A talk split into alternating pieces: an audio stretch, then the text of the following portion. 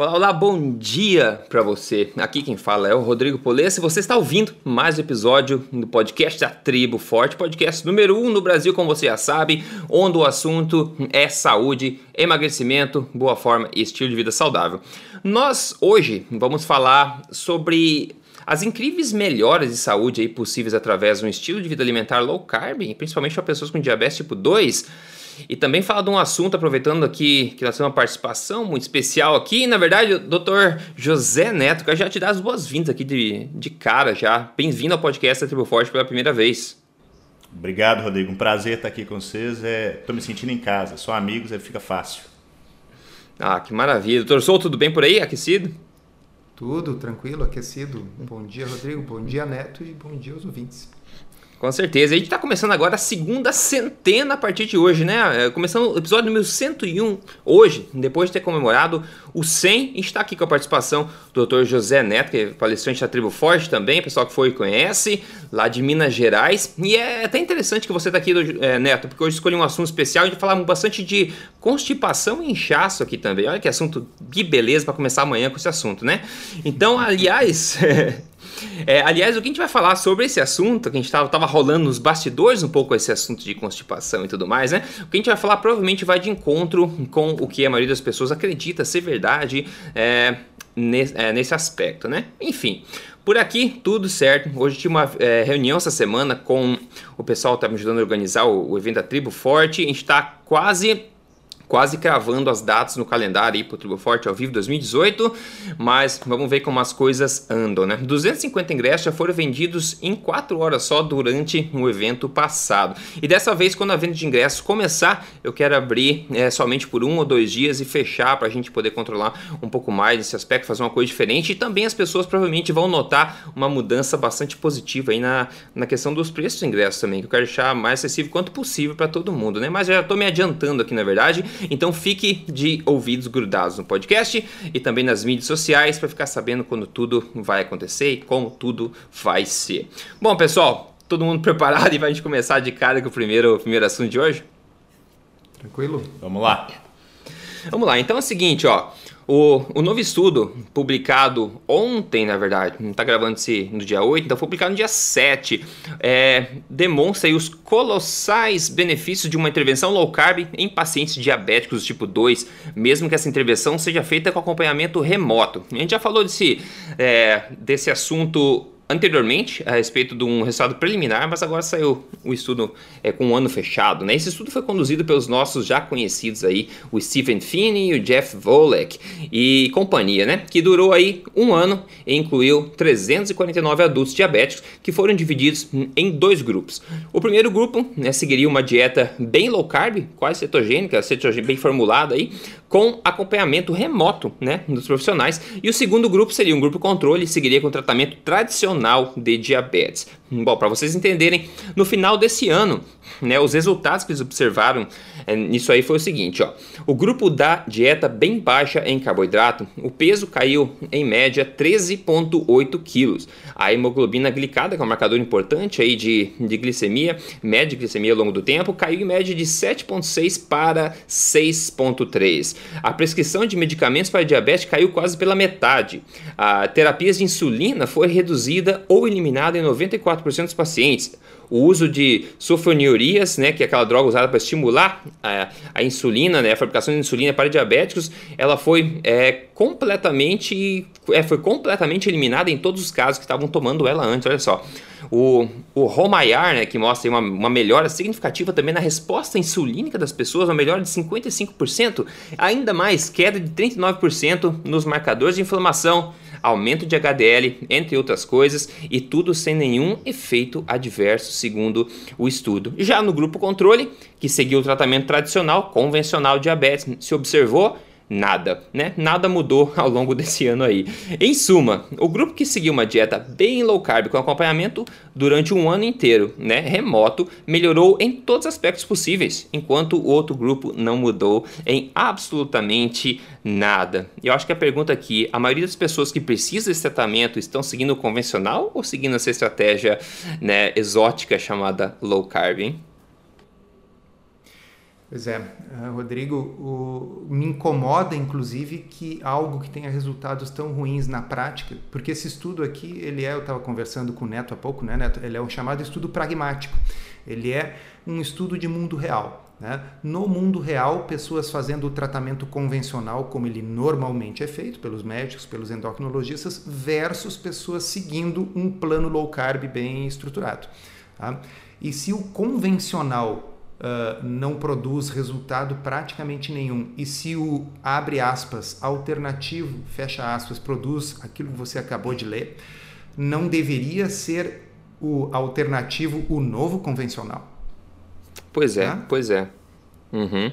Exatamente. É, eu tenho certeza que vocês dois, é, na, na, prática de vocês, vocês veem resultados provavelmente semelhantes a isso, é o tratamento de pessoas com diabetes tipo 2 ou até pessoas obesas mesmo que querem uma, melhorar os marcadores de saúde. Neto, você pode compartilhar um pouco sobre isso?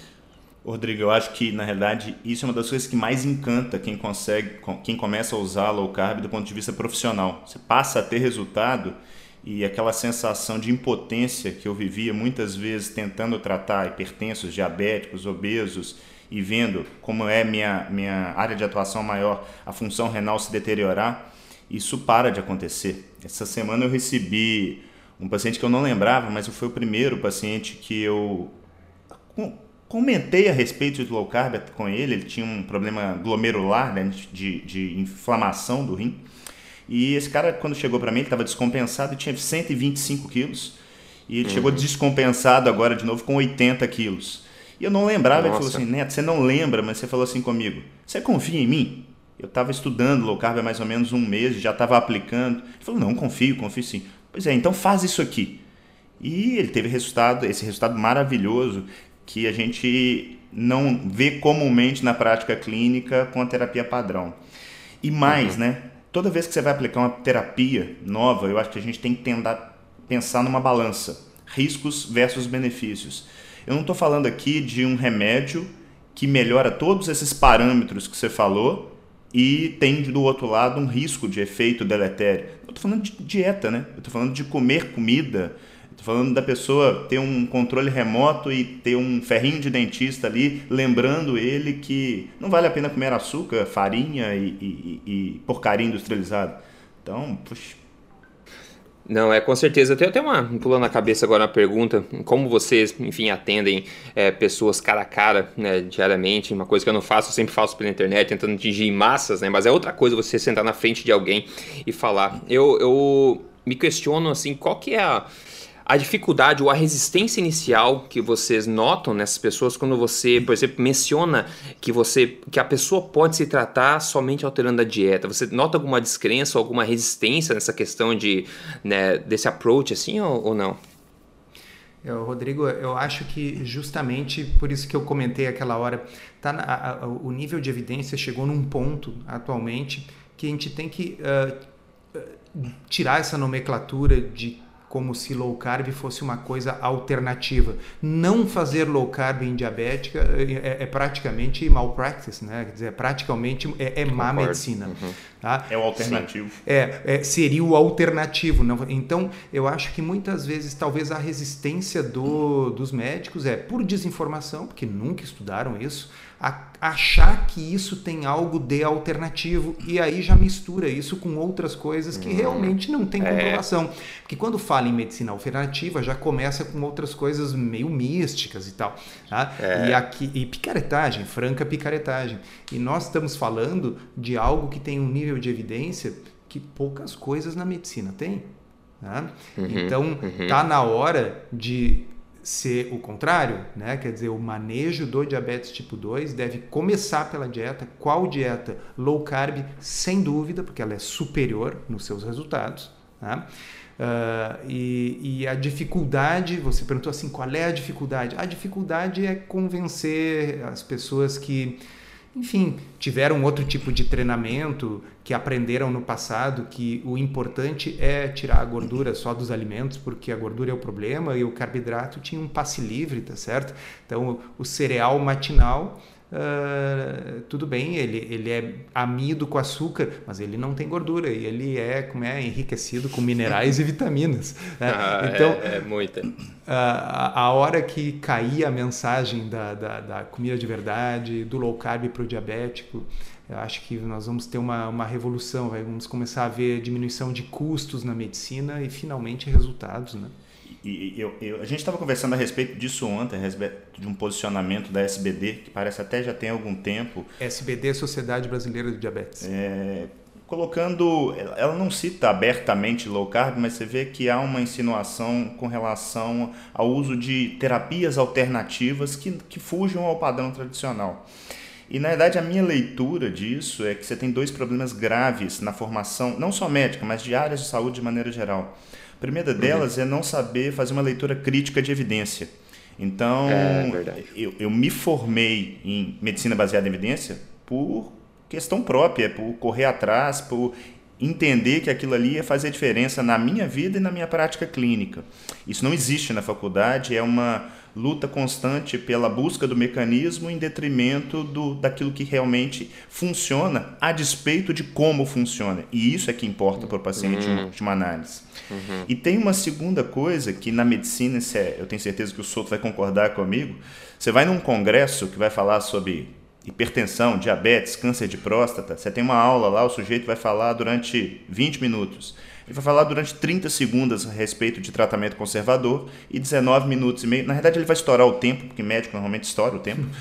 E o resto a respeito de droga, de, na realidade, sempre você tratar o galho e nunca pensando em tratar a raiz. Então, enquanto a gente não corrigir esses dois problemas, eu acho que a tendência é que a gente continua errando com mais facilidade. Porque o erro, ele, ele faz parte, mas não dá para errar dessa maneira que a gente está errando.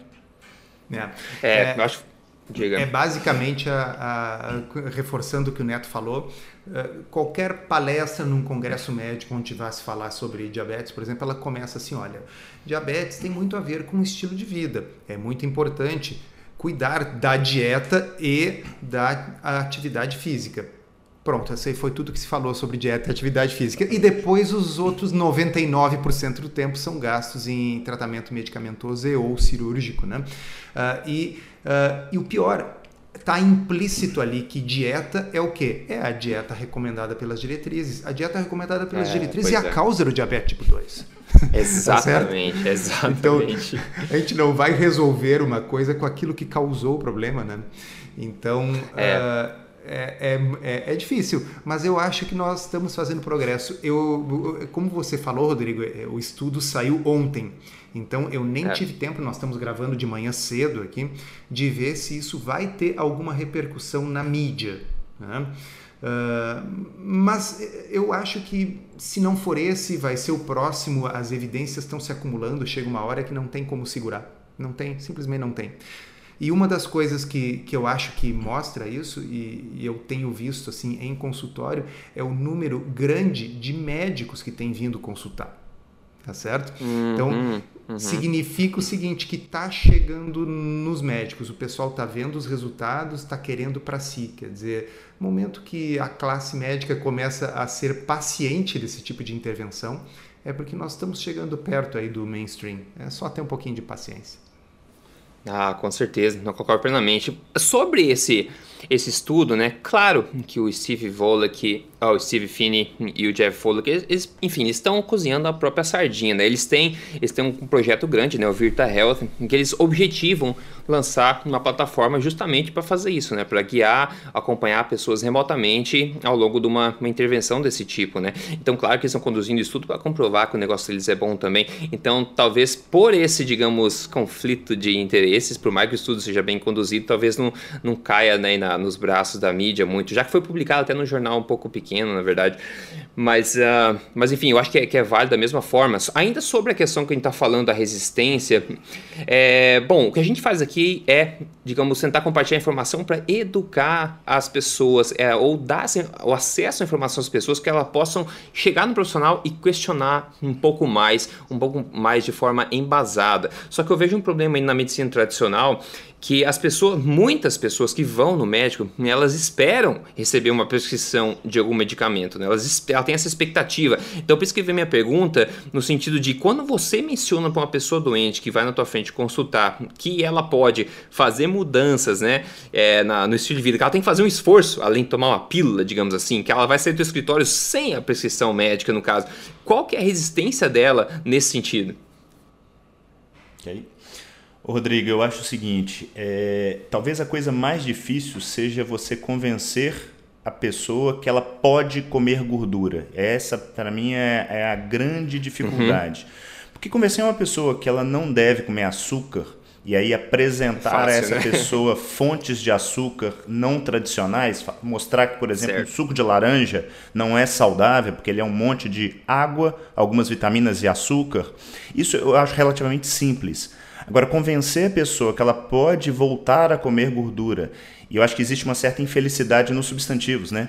Gordura alimentar e gordura corporal são é, é, nomes que dão uma impressão falsa de que se eu comer é gordura eu vou ficar gordo, né? Então eu brinco é. muito com meus pacientes. É mais ou menos você pensar que se você comer alface você vai ficar verde.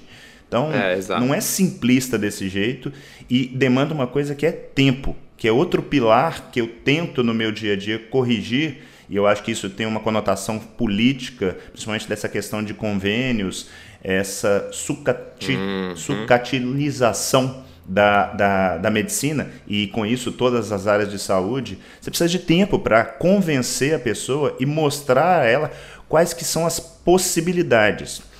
A frase para mim mais brilhante que explica isso muito bem e que eu acho que me fez ser um melhor médico diz que a medicina é a arte da incerteza e a ciência da probabilidade. Então, eu nunca vou ter certeza de nada e eu sempre vou estar trabalhando, assim como um meteorologista, com probabilidades. Então, certo. a hora que o sujeito chega para mim, e eu acho que o maior exemplo disso é o colesterol, com um colesterol de 200, 250, 300 e com um HDL bom, ruim ou mais ou menos, eu tento mostrar a ele através de scores prognósticos de qual que é o risco mesmo que grosseiramente, dele ter um evento cardíaco. E simulo alterações, olha, se você tomar estatina, você vai conseguir reduzir em X%. Isso é significante para ti? Você tem o um risco. Se você mudar a sua dieta, você pode conseguir a mesma coisa de uma forma natural e ter benefícios que definitivamente não tem medicamento nenhum que você vai conseguir é, auferir esses benefícios. Então, eu acho que a coisa mais importante é tempo, é conseguir chegar e responder às demandas do seu paciente. Uhum. Ótimo, ótimo. E, e Rodrigo, uh, eu acho que também a, a, as respostas das pessoas dependem muito da nossa postura. Né? Com certeza. Uh, eu, uhum. eu, na realidade, quando falo para um paciente que ele uh, não vai precisar de uma medicação ou que ele vai poder remover uma medicação, eu falo isso num tom festivo. Dizer, olha só que maravilha. Certo. Não vai...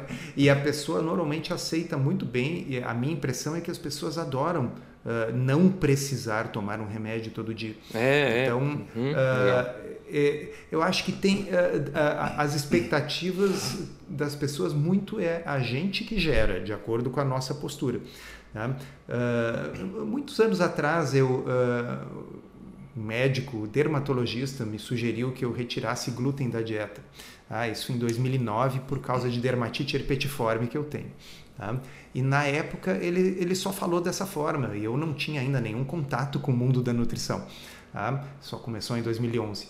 E, e, e, eu saí dali muito desanimado, porque eu digo, bom, e agora como é que eu vou fazer isso? Né? Tentei por umas duas semanas, desisti.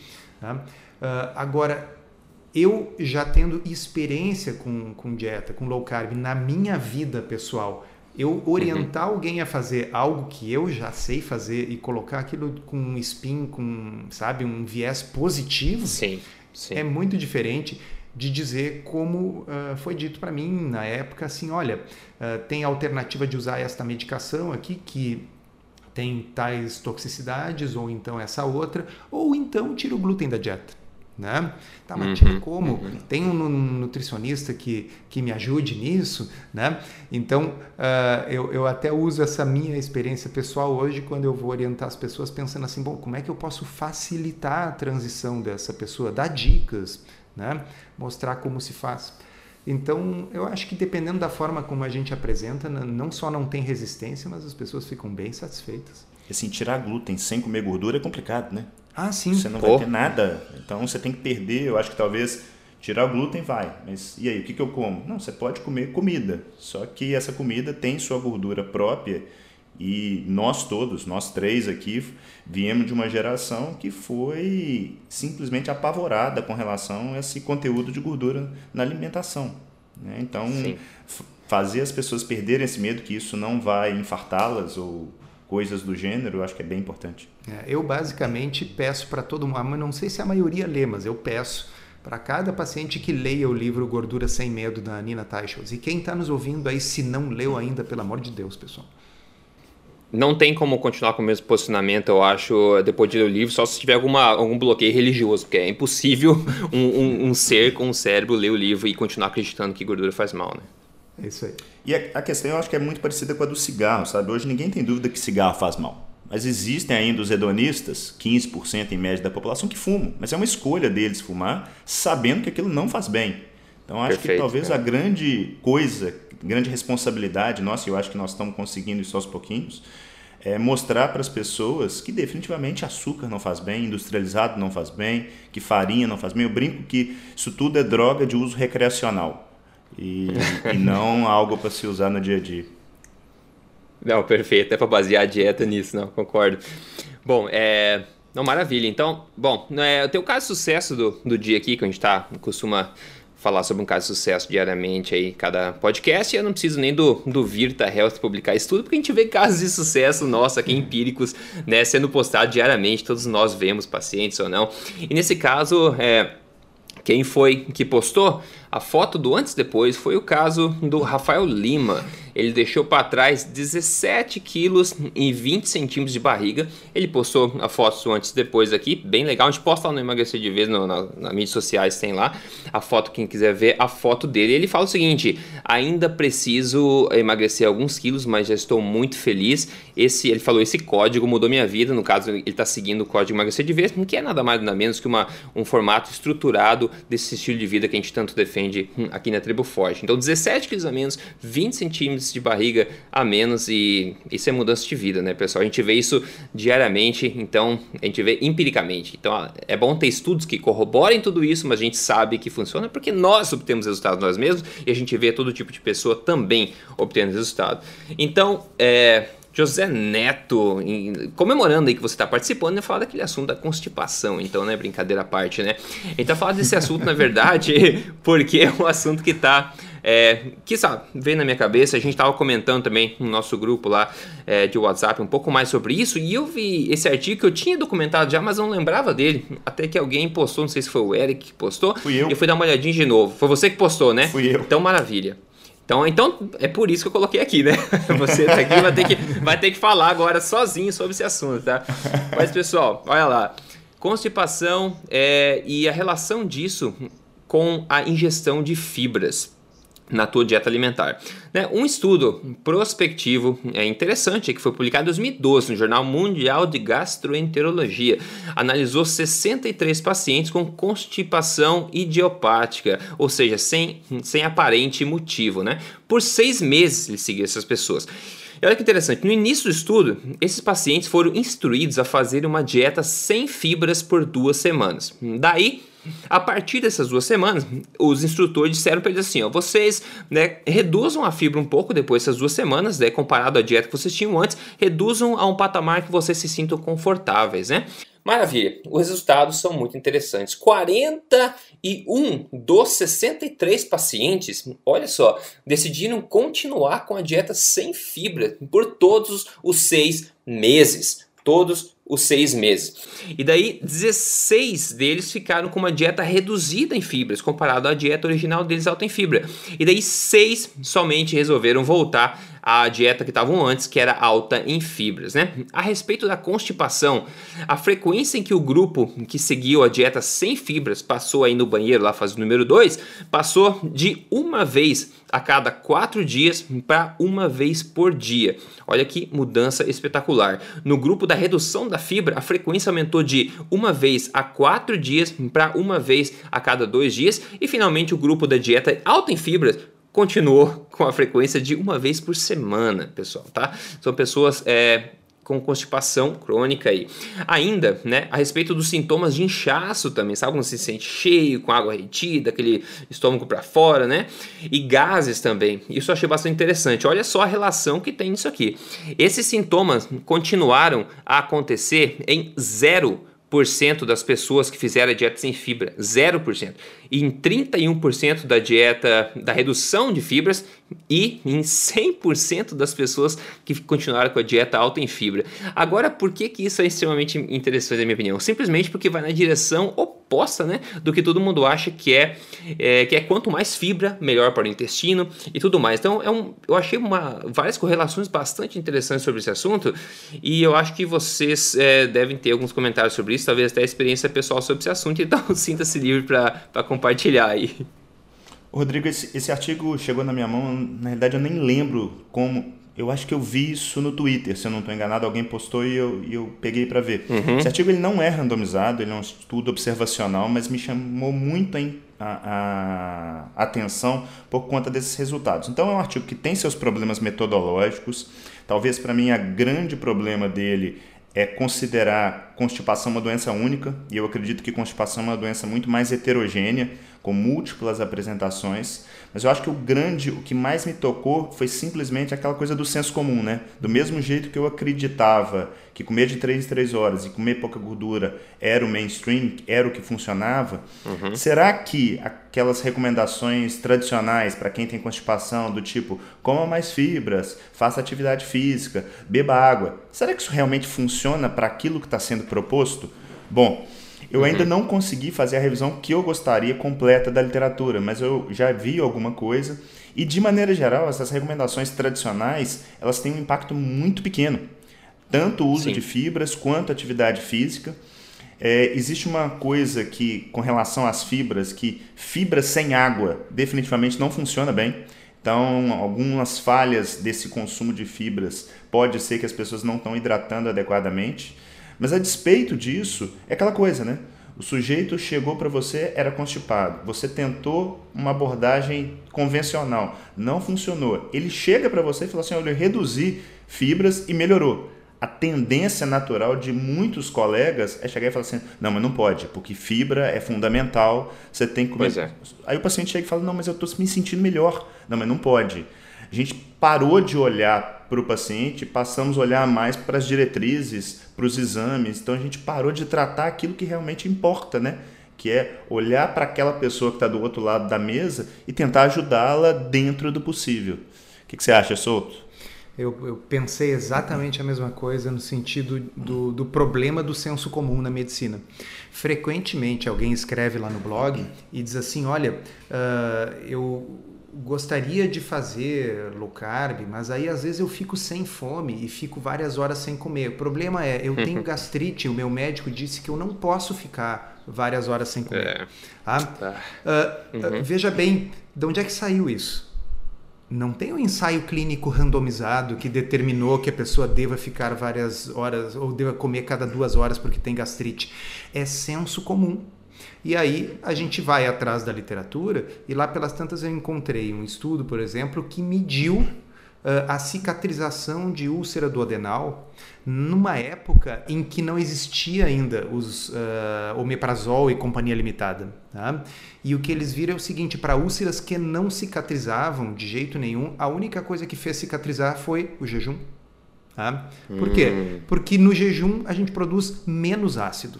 Mas você vai ver gente na rua e médico dizendo: olha, não dá para ficar em jejum, senão o ácido do estômago vai comer o estômago. Tá certo? Ah, isso já é ouvi senso... várias vezes isso. É. Cara, Rodrigo, isso é senso comum num nível assim é, uh, popular, construção né? civil assim de medicina tá?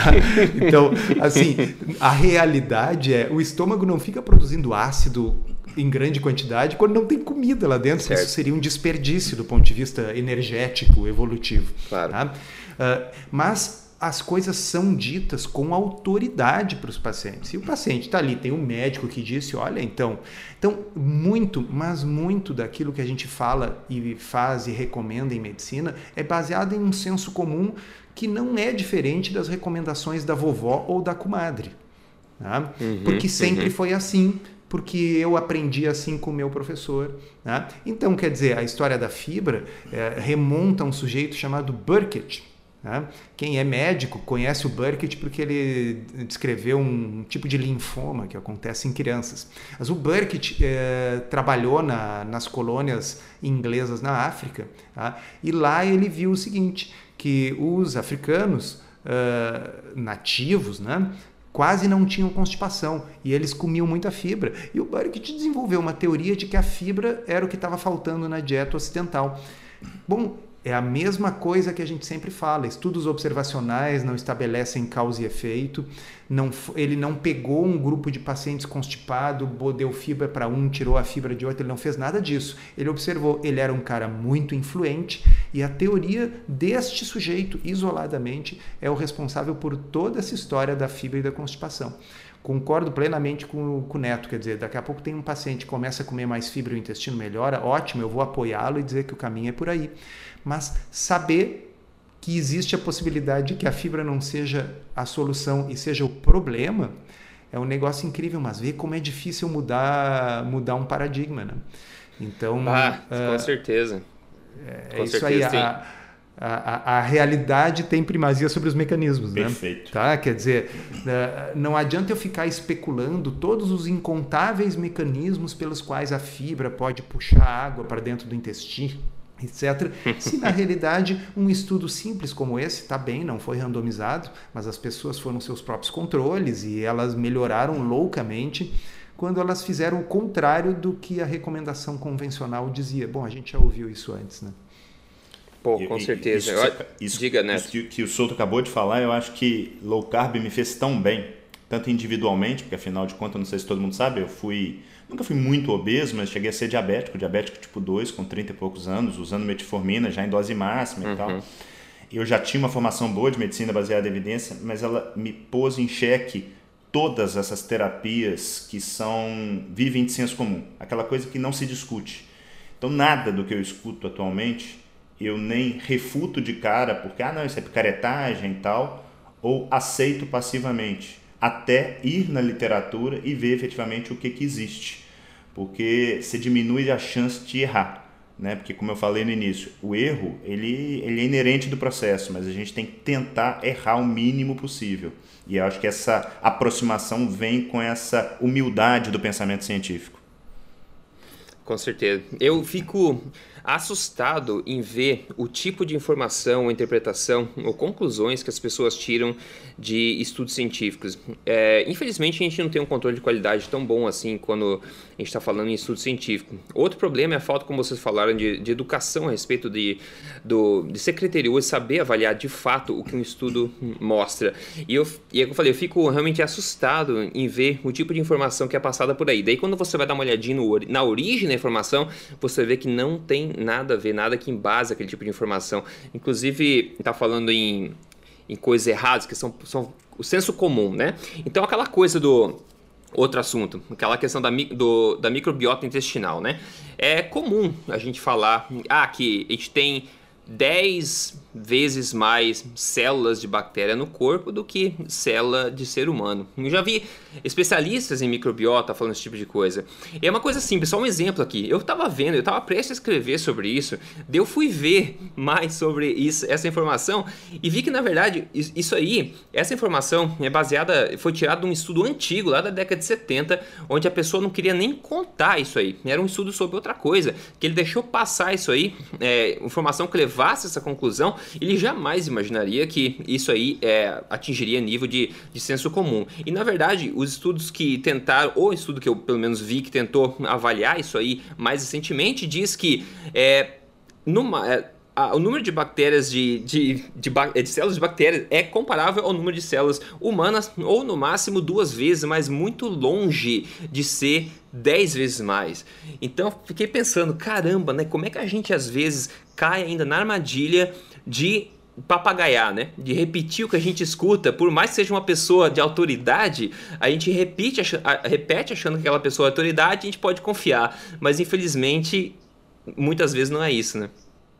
É. Então, assim, o, o maior inimigo da, do progresso na medicina se chama-se senso comum. E, e criar uma lenda é muito mais fácil do que desmenti-la. Ah, sim. A quantidade de energia hum, necessária para desmontar uma lenda é ordens de magnitude maior do que a quantidade necessária para inventar uma. Sim, não, com certeza. Sobre esse estudo que a gente vê agora da constipação, o interessante é justamente isso que a gente estava comentando, que o estudo realmente instruiu as pessoas por seguirem, é, seguirem por duas semanas somente uma dieta sem fibra, né? E depois colocou a decisão na, no, nos braços delas, né? E o que me fez assim ficar impressionado foi que 41 das 63 resolveram continuar com aquela dieta sem fibra, porque eles notaram que melhorou em 100% quase lá. Ah, bom, melhorou em 100% a sensação de inchaço e também melhorou quatro vezes a frequência em que eles iam é, no banheiro, enfim, né?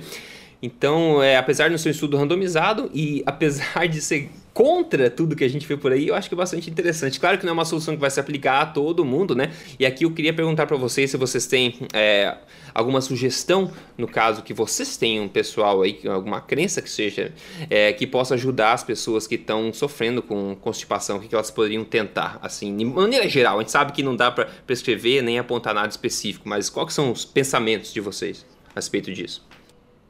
Três palavras: comida de verdade e dá tempo ao tempo. Basicamente, uhum. o que eu uhum. faço é isso: muda a alimentação e vê o que, que acontece. Porque normalmente essas pessoas chegam com uma alimentação errada. A partir uhum. daquele momento que ele mudou a alimentação, passou meses, ele está adaptado, aí ele está constipado, aí a gente vai lançar aí é empirismo, né, Rodrigo?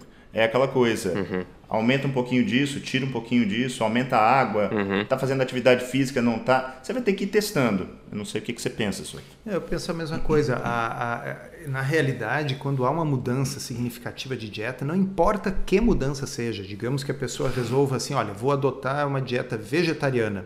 Tá? Ela pode sim ter alterações no seu hábito intestinal, por quê? Porque o intestino estava acostumado com uma rotina e foi trocada. Bom, entra nisso a microbiota intestinal e outras coisas. Né?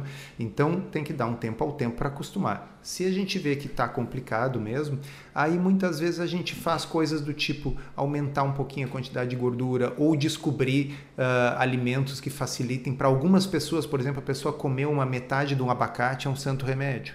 Né? Para outras pessoas, a pessoa diz assim: olha, uh, eu estava acostumado a comer uma fruta e meu intestino funcionava bem. E a gente explica: olha, comer uma fruta, na maioria das vezes, não vai mudar nada numa dieta low carb, né?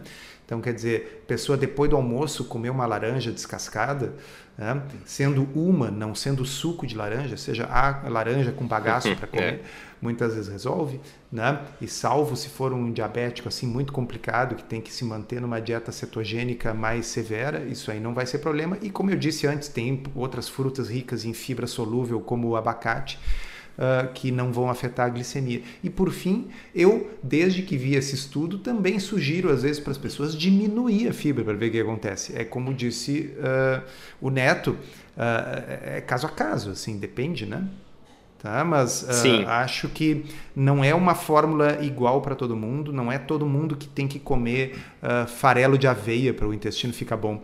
Essa história do farelo vem do Burkitt, isso aí. Foi uma, é um negócio dos anos 50 e uhum. 60 que virou dogma na medicina sem que ninguém tivesse testado a coisa como um monte de outras coisas. Uhum, uhum, faz sentido. Sobre a a frequência, vamos lá, sobre a frequência, que muita gente acha que está sofrendo de constipação, quando na verdade não está. E eu me lembro agora até, eu até, enfim, eu tenho uma resistência a acreditar que isso seja normal. Eu estava na, na palestra, foi, eu não lembro qual congresso que foi nos Estados Unidos, mas foi uma delas onde a, a Terry Wall estava falando, né?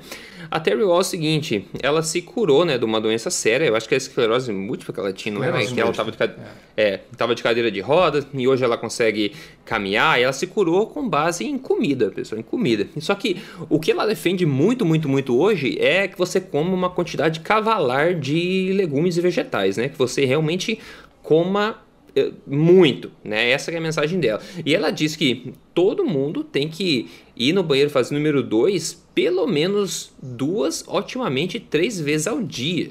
Eu fico pensando, caramba, né? Isso aí pare parece um pouco demais. Não sei o que vocês acham sobre isso. Qual que seria a frequência natural, assim? Tanto muito quanto pouco?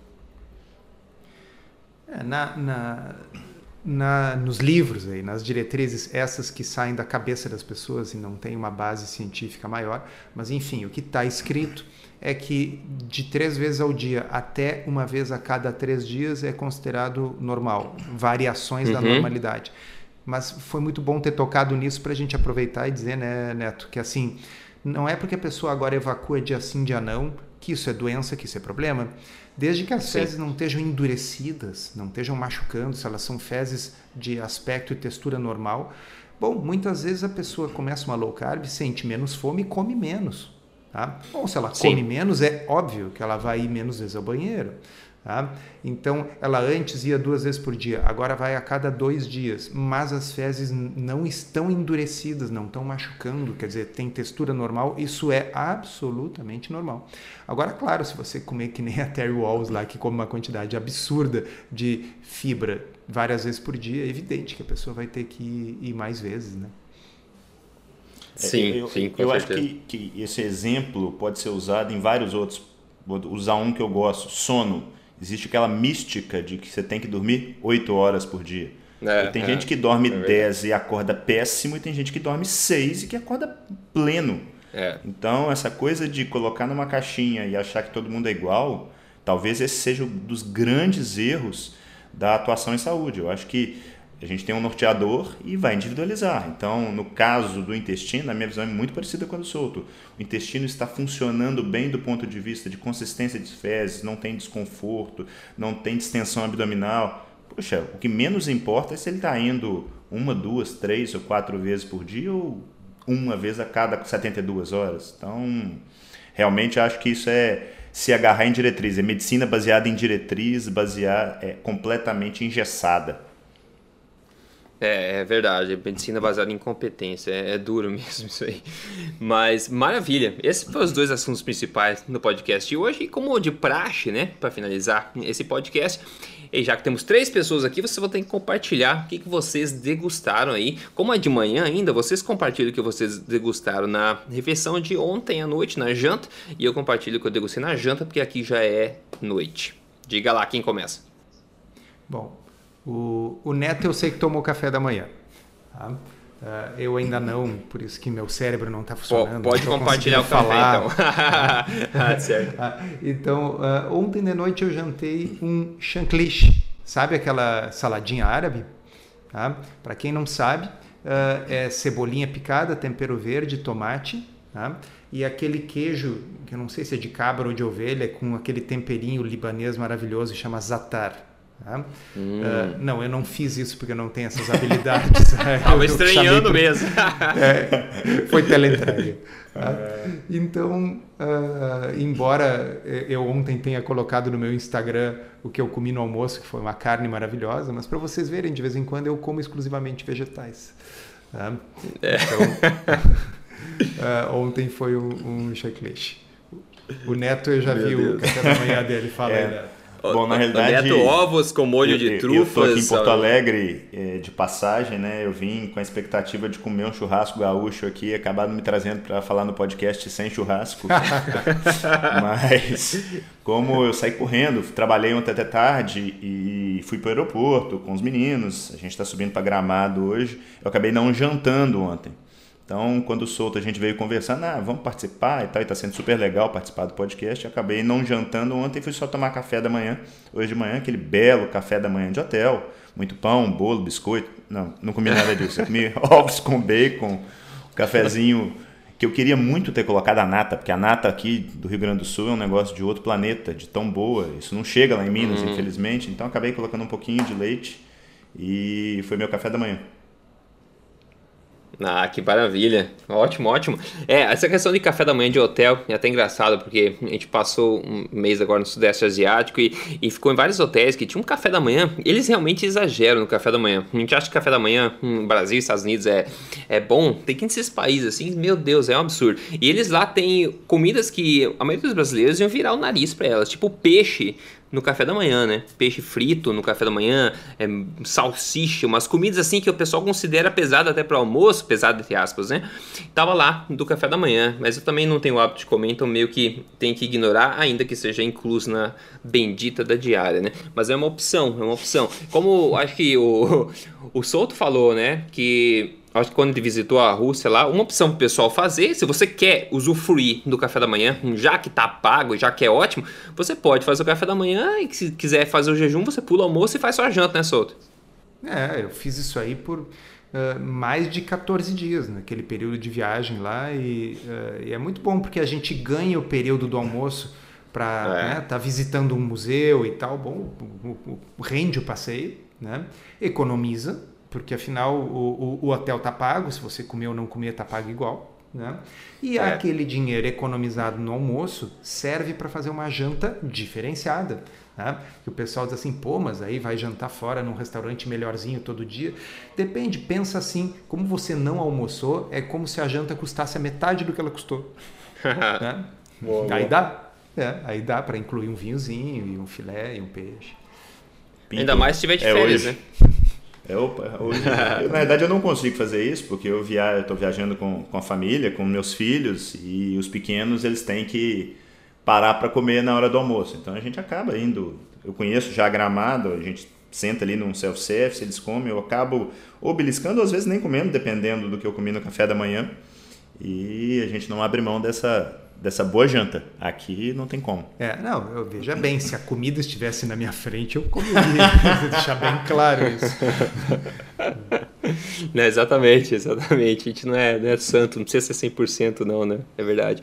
É, bom, é, de janta aqui eu comprei um, um carré de carneiro e fiz com uma mistura de, de legumes feito na banha, ó, falando em gordura e medo de gordura, ó. Uma das maiores alegrias que eu falei no podcast passado aqui, aqui que eu tô aqui na Austrália, foi achar como a gente acha manteiga no mercado, achar banha dessa mesma forma, para mim foi uma alegria muito grande. Então isso para mim já vale a pena a visita, assim. Então eu fiz esse carré nessa banha aí com legumes e sobremesa. Eu comi é, dois carrés que tinham ficado para trás aí. Então basicamente isso é basicamente isso que foi a degustação do dia. Pessoal, que maravilha! Foi muito legal ter essa nossa conversa a três, hein? Muito bacana, muito bacana. Agradeço a presença do, do Neto, né? Que resolveu caridosamente participar aí no meio da viagem dele, atrapalhando o itinerário e tudo mais. E o Dr. Souto, como sempre, pelo, pelo tempo e vai ajudar a fazer tudo isso acontecer. Então, pessoal, muito obrigado pela, pela, pela ajuda de vocês. E eu deixo aqui um abraço pra galera, porque a gente se fala semana que vem já. Obrigado, um abraço, até semana que vem. Obrigado, Rodrigo. Obrigado, Souto. Foi um prazerzão participar. E assim, nada que o Souto não me pague depois com o churrasco quando eu voltar de novo ao Rio Grande. ah, eu vou ter que fazer o churrasco. com certeza. Abração. Beleza, Valeu, beleza. Um abraço a todo pessoal. mundo aí.